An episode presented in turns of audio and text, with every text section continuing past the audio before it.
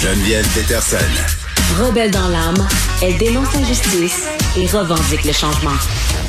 Il y a eu la baleine dans le port de Montréal, le renard pris sur les glaces, euh, des cas d'animaux qui sortent de leur zone naturelle. On en a de plus en plus. Et en fin de semaine, c'était un ours polaire qui se trouvait en Haute-Gaspésie. Je suis absolument certaine que vous avez vu ces images circuler sur les médias sociaux. Un couple qui notamment partageait une photo de l'ours dans le jardin. C'est leur chien qui les aurait alertés. Cet ours-là qui a finalement été abattu par les autorités. Et je voyais les réactions mitigées sur les médias sociaux. Euh, un, les gens se demandaient pourquoi cet ours-là était dans cette région. Et deux, pourquoi on avait choisi ben, les agents de protection de la faune là, de l'abattre euh, par manque de ressources. Là. Puis moi, la première, je me disais, ben écoutez, c'est un animal en voie d'extinction, c'est un animal protégé. Euh, Qu'est-ce qui s'est passé? On va essayer de le comprendre avec quelqu'un qui connaît le sujet mieux que moi, mieux que tous les petits gérants d'estrade des médias sociaux, dont parfois je fais partie. Dominique Berthaud, qui est là, biologiste, titulaire de la Charte de recherche du Canada en biodiversité nordique et prof à l'Université du Québec à Rimouski. Monsieur Berthaud, bonjour. Bonjour. Bon, la visite d'un ours polaire dans cette région-là, là, en Haute-Gaspésie, euh, on explique ça comment? Est-ce que c'est normal? Est-ce que ça arrive des fois? Bien, tous les animaux, hein, ça arrive parfois qu'il y a des mouvements comme ça qui sont vraiment, euh, qui sortent complètement de, de l'ordinaire, donc qui sont extraordinaires. Là, c'est vraiment le cas. Et on est toujours, toujours surpris parce qu'on se doute pas que les animaux peuvent voyager autant. Mais ça fait partie des événements exceptionnels, c'est ça, qui peuvent arriver de temps en temps. Mm. Quand ce sont d'autres espèces, on n'en parle pas, mais, euh, mais ça arrive aussi pour plein d'autres espèces. Oui, parce que là, l'ours polaire, on s'entend que c'est un peu euh, spectaculaire. Normalement, ces ours-là, ils vivent à quelle distance euh, de l'endroit où on a retrouvé cet ours-là? Alors, ils vivent quand même à plusieurs centaines de kilomètres plus au nord. Mm.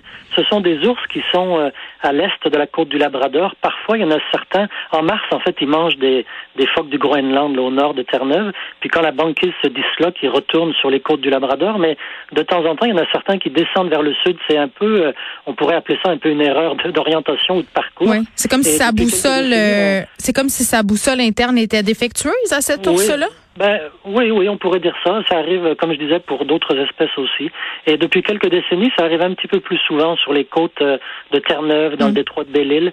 Et euh, donc, mais là, par contre, euh, c'est vraiment un cas extrême, un individu qui vient mm. jusqu'en Gaspésie c'est vraiment spectaculaire. Mais depuis des années, quand même, on a des scientifiques qui sonnent un peu la sonnette d'alarme en disant, bon, ben les changements climatiques, ça affecte le territoire, notamment de l'ours polaire. Là. Euh, est-ce que ça peut être dû à ces changements-là, le fait que cet ours-là ait ressenti le besoin de parcourir tous ces kilomètres-là pour sans doute essayer de se nourrir? Là? Ben oui, on cherche toujours à expliquer, évidemment, même quand on n'a pas de bonne raison de d'expliquer les choses. Mais c'est sûr que le, la fragmentation de la banquise au printemps se fait peut-être un peu plus tôt et de manière plus irrégulière mm. qu'avant.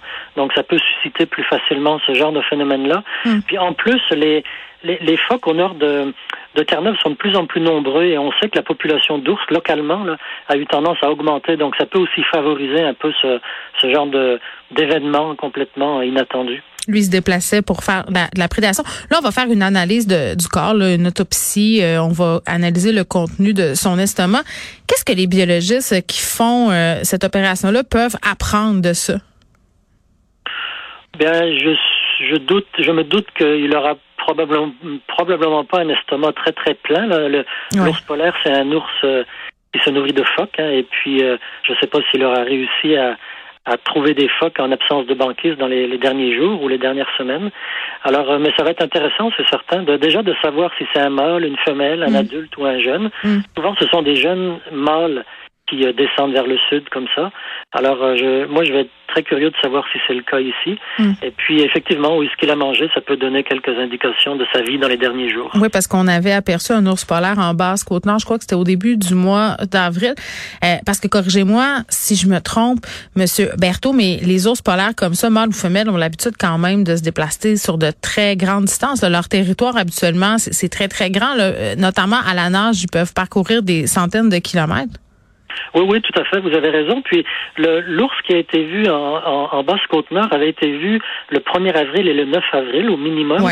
Et puis ensuite, j'ai pas entendu parler qu'on l'avait revu. Et là, il y a celui-ci le 30 avril et c'est peut-être le même. Ah oui, c'est ça, ça pourrait être le même.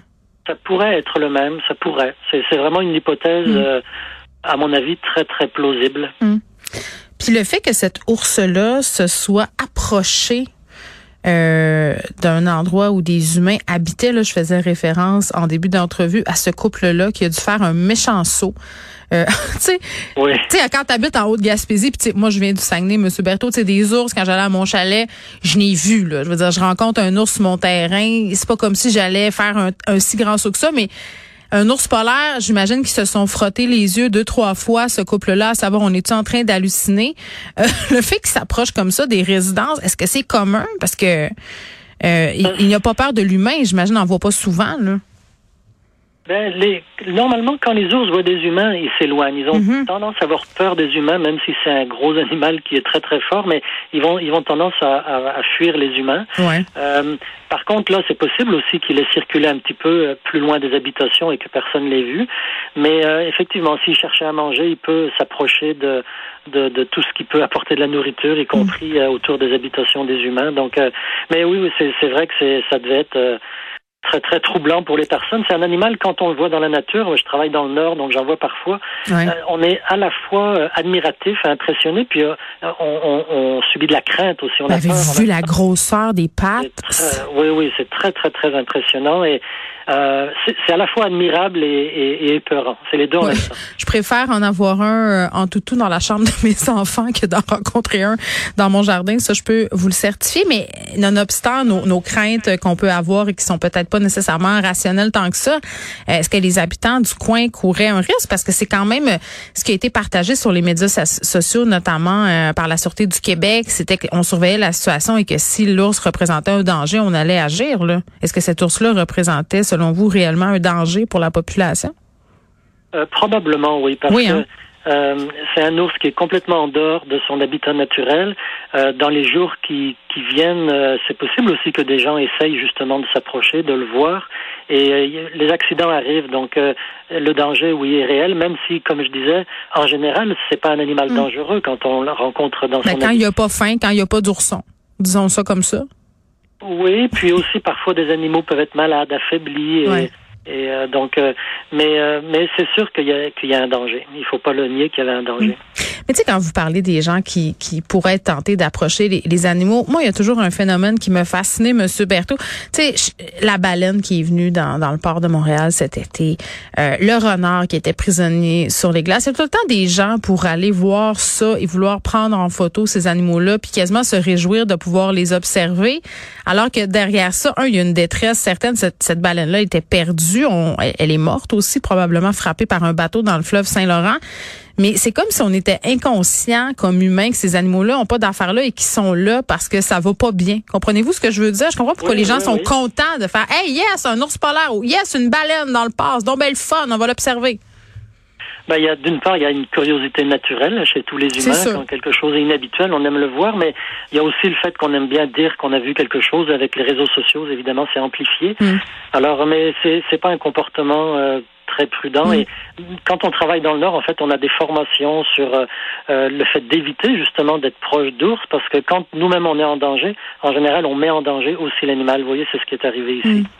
Bon, là, cet ours-là qui a été abattu par les agents de protection de la faune, euh, puis même moi, la première, quand j'ai lu ça, je me disais, ben voyons, tu il n'y aurait pas eu moyen de l'anesthésier le transporter, le ramener euh, chez lui dans le nord. Euh, là, on disait on n'a pas de cage assez grande pour cet ours-là. Là, c'était mon petit moment t'es que kayak, Monsieur Berthaud. Là, j'ai dit ben qu'il en emprunté une aux eaux de Saint-Félicien. Ils en ont des ours polaires, puis ils doivent les déplacer. Tu sais, autrement dit, est-ce qu'il y aurait eu moyen de faire autrement que d'abattre cet ours-là? Parce que des ours polaires au Canada, je sais pas, il en reste combien, là, mais c'est une espèce qui est protégée et menacée. Là. Oui, oui, bien sûr. C'est normal d'avoir cette réaction. Moi aussi, j'ai eu la même réaction. Mais oui. Mais c'est vrai que c'est quand même très difficile parce que quand on fait des projets de recherche où on doit capturer des ours, on se prépare des semaines, des mois à l'avance, on a des personnes très expérimentées, tout l'équipement nécessaire, et là, je suppose que tout le monde a été pris par surprise. Il n'y a pas nécessairement des, des gens au Québec habitués à faire ce genre de choses-là. Hmm. Et puis, quand un animal est sur la banquise dans son milieu naturel, il n'y a personne autour, ce sont pas les mêmes difficultés non hmm. plus. Là, il était dans une ville. Ouais. Et, et proche des humains. Et il y a toujours un peu l'équilibre entre sauver l'animal et, et minimiser le danger pour les personnes. C'est ce qui a dû être difficile à gérer.